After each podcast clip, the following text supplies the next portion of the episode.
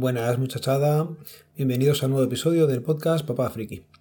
A lo mejor os habéis dado cuenta de que ha pasado un poco más de tiempo del habitual entre episodio y episodio, y es que han sido unas semanas eh, un poco complicadas.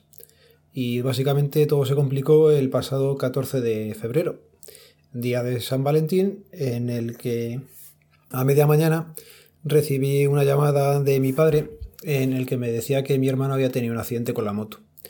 Son estos momentos complejos en los que se te pone como un nudo la parte baja del estómago, se te cierra y dices tú, malo. Si me está llamando mi padre no es ha sido una caída tonta y efectivamente. Realmente sí fue una caída tonta, pero las consecuencias no han sido tan tontas.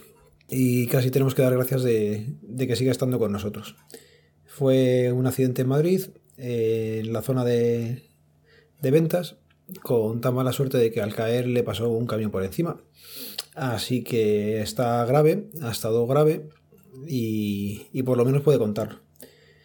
Internamente no tiene cosas muy muy graves y lo que más nos preocupa sobre todo es el tema de la pelvis y un pulmón, que al tener varias fracturas de, de costillas pues ha tenido complicaciones ahí con el pulmón, pero bueno, ah, lo puede contar y, y damos gracias por eso porque ya digo que podría haber sido bastante, bastante peor la cosa. Pues nada, eso fue el 14 de febrero. Ya sabíais que tenía el examen a finales de marzo, el pasado 23, y ya no estás, no estás muy centrado.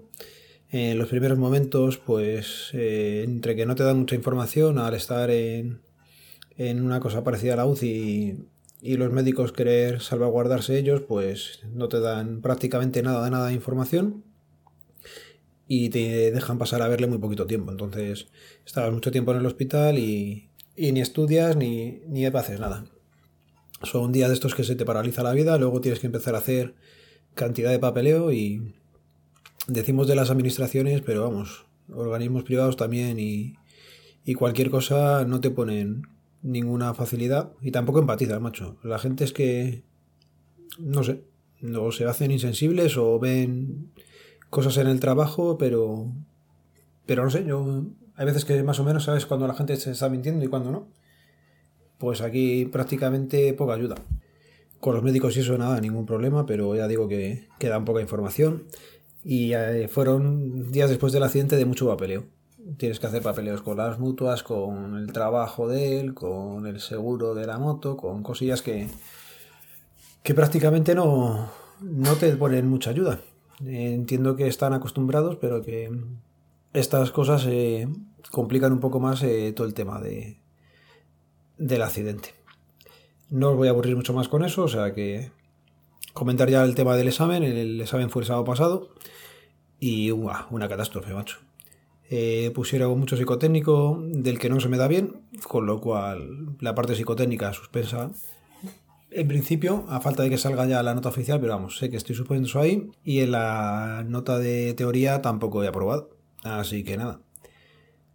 El accidente no ayuda para estar centrado, pero vamos. Que todo lo que he ido haciendo durante todo el año se ve que, que no ha sido suficiente. Fueron muchas preguntas fuera de temario, con lo cual da igual que tú te estudies lo que tienes que estudiar. Si te las ponen de fuera de temario, pues vas jodido y, y no cabe hacer otra que jugar a lotería o, o probar suerte contestando alguna al azar y, de las que contesta al azar no, no debió salir muy bien, así que nada. Como no pasa nada, pues hasta el año que viene y se volverá a intentar y ya está. Y básicamente por eso no pude grabar la semana pasada, porque ni tenía ganas, ni, ni estaba yo muy animado, ni muy centrado, y el poco tiempo que, que intentaba sacar era para darle un último repaso a aquello.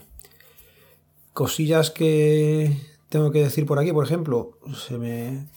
Vale, darle las gracias a, a la gente de Sumando Podcast, a Mazinger y a Poli por esperarme un poco para grabar. A ver si volvemos a, a retomar un poco, que, que, lo tenemos un poco parado y ya digo, es culpa mía, que no estaba yo muy por la labor de grabar y, y han decidido esperarme. Así que nada, gracias chicos y, y a ver si vamos preparando ya el siguiente. Hoy poquita cosa va a haber hoy de tecnología.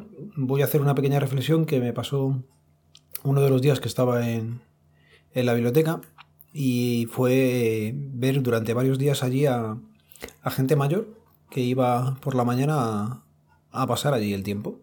La verdad es que está genial. Si te encuentras bien y, y puedes leer, pues mira, es un sitio perfecto. Y lo que quería comentaros es eh, la gente allí en la que voy yo, en la biblioteca, tienen eh, ordenadores a su disposición. Y me quedó la curiosidad de, de si era por sesiones o cómo lo, lo tenían gestionado. Y me acerqué, es un Windows 7, si no recuerdo mal.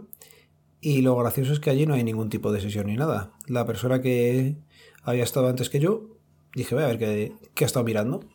Y efectivamente ni había borrado el historial, ni, ni nada. Tal cual me pude meter en su Facebook y ver a sus amigos y dices tú, madre mía. No sé si sería bien que les dieran también cursillos o que tuvieran algún botón de volver a poner el sistema. Yo sé que tenía un compañero que era muy paranoico y el hombre tenía montado el ordenador de forma que yo creo que también lo hacen los cibercafés. En plan, no sé si la aplicación se llamaba Frozen, como la peli o algo parecido, que lo que hacía era congelar el, el ordenador a como él quería. Lo activaba y la cosa era que cuando él terminaba de hacer sus cosas, le daba el botón o cerraba el programa y se quedaba el ordenador como estaba al principio. Entiendo que esta gente en la biblioteca o tienen algo parecido o si no es un peligro. Y deberían de formar a la gente de decir, mira, cuando esto borras aquí los temporales, las cookies borra un poco porque madre mía.